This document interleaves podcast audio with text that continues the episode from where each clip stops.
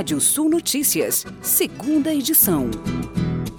Em reportagem da BBC, Stuart Russell, professor da Universidade da Califórnia em Berkeley e pioneiro no estudo da inteligência artificial, alertou sobre os perigos dessa tecnologia para a humanidade. O grande problema para ele é a forma como ela tem sido programada para otimizar a qualquer custo as tarefas que lhe foram incumbidas. Com isso, se tornam cegas e indiferentes aos problemas que isso pode causar. Segundo ele, se construirmos a inteligência artificial de modo a otimizar um objetivo fixo dado por nós, elas serão quase como psicopatas, perseguindo esse objetivo e sendo completamente alheias a todo o restante. Para ele, é preciso construir um novo tipo de sistema que teria de saber que possui limitações e que não pode cumprir seus objetivos a qualquer custo. A Fibra Energia, ex-BR Distribuidora, reportou lucro líquido de mais de 598 milhões de reais no terceiro trimestre desse ano, aumento de mais de 78% na comparação com os 335 milhões reportados no mesmo período do ano passado. Os dados foram divulgados ontem, após o fechamento do pregão nos Estados Unidos. Hoje não houve negociação na B3, na Bovespa do Brasil, por conta do feriado da Proclamação da República. De acordo com a companhia, o resultado foi influenciado pelo maior lucro bruto no período, em decorrência dos maiores volumes vendidos e maiores margens comercializadas. O índice da Associação Brasileira de Supermercados, a Abras, que mede o consumo dos lares brasileiros, em setembro caiu pelo quarto mês consecutivo.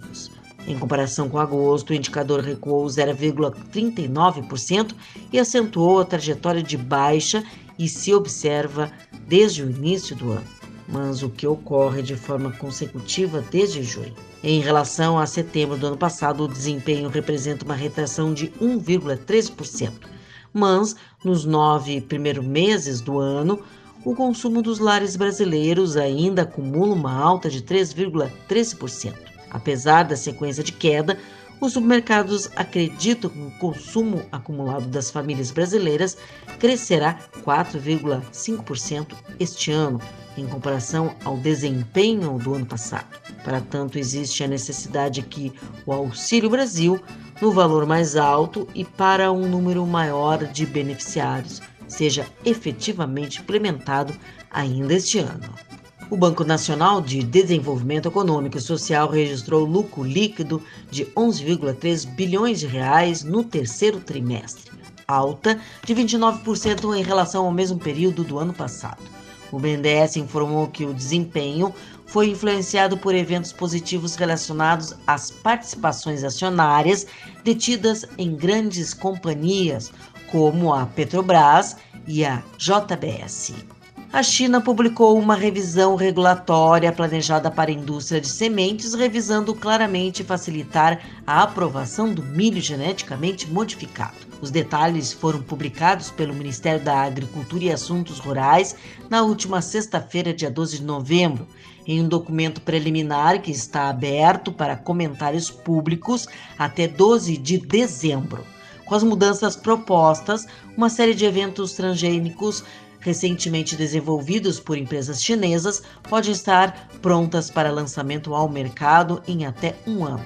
Em seu comunicado, o Ministério da Agricultura afirma que as mudanças implementam as decisões do gabinete e do Comitê Central do Partido Comunista para o manejo seguro da OGM, organismos geneticamente modificados, e o desenvolvimento de uma indústria de sementes moderna. Eles entendem que o progresso do melhoramento genético é a chave para garantir a segurança alimentar. O volume de serviços prestados no país recuou 0,6% em setembro, na comparação com agosto, segundo dados do IBGE. A queda ocorre após uma sequência de cinco meses de avanço do indicador. Quatro dos cinco atividades pesquisadas recuaram, com destaque para os transportes, com menos 0,19%.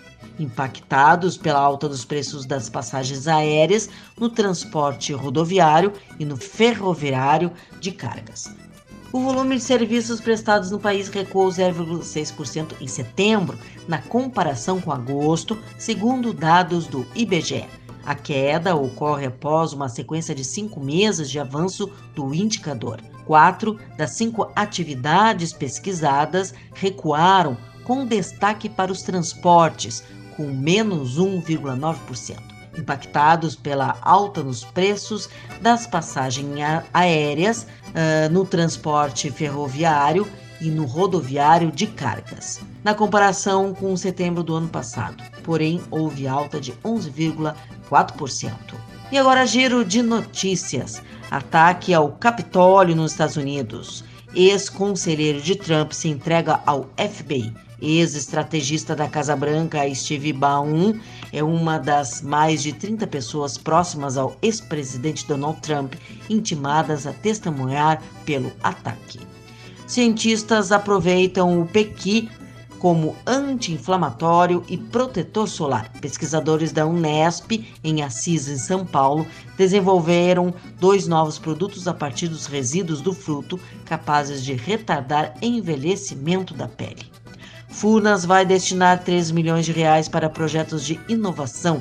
O edital Desafio Furnas Conecta startups recebe inscrições até o dia 23 de dezembro para projetos de inovação com foco em startups e empresas de base tecnológica. Você pode ler mais notícias no portal radiosul.net. Pode ver esse boletim no seu agregador favorito de podcast. Eu, Kátia Desessar, volto amanhã às oito e meia da manhã no Rádio Sul Notícias, primeira edição. Previsão do tempo. Olá, ouvintes da Radiosul.net. Previsão de pancadas de chuva na noite de hoje em grande parte do Rio Grande do Sul, à exceção do Nordeste do Rio Grande do Sul, divisa com Santa Catarina. Nós temos aí é, chuva também na noite de hoje em áreas do Oeste catarinense e também do Paraná. É, pode ainda ter chuva forte em áreas do Noroeste gaúcho, da Campanha e do Centro-Sul. É, nós temos aí na quarta-feira, uma quarta-feira que começa com chuva em todo o estado. É, ao longo da tarde, o tempo vai abrindo nas áreas é, da fronteira oeste, na fronteira com o Uruguai, até as áreas da metade sul. O tempo vai ficando mais aberto nessas regiões e também no começo da noite, até o final da tarde, ainda já devemos ter é, condições de tempo mais firme na, no leste do estado, mantendo a nebulosidade de pancadas de chuva ainda é no norte do estado e na divisa com Santa Catarina, condição que deve se manter até o começo da quinta-feira no norte gaúcho, ainda com deve ter um começo de quinta-feira chuvoso no norte do Rio Grande do Sul. As temperaturas com esse sistema caem. Nós devemos ter já na quarta-feira uma média entre 10 e 21 graus eh, na maioria das áreas. Santa Catarina e Paraná para essa Quarta-feira se mantém ainda com muitas nuvens, um tempo firme, com previsão de chuva entre a quarta e a quinta-feira. As temperaturas variam nessa quarta-feira entre 17 e 22 graus em Porto Alegre, faz entre 12 e 28 em Uruguaiana, temperaturas entre 9 e 21 em Jaguarão, na fronteira com o Uruguai, 12 e 23 em Santa Cruz do Sul, Caxias do Sul mínima de 11 e máxima de 23 graus, Florianópolis entre 20 e 28 e em Toledo, no Paraná, temperaturas entre 21 e 29 graus. Confira mais informações do tempo na primeira edição da Rádio Sul Notícias dessa quarta-feira, 8 e meia da manhã. Até lá!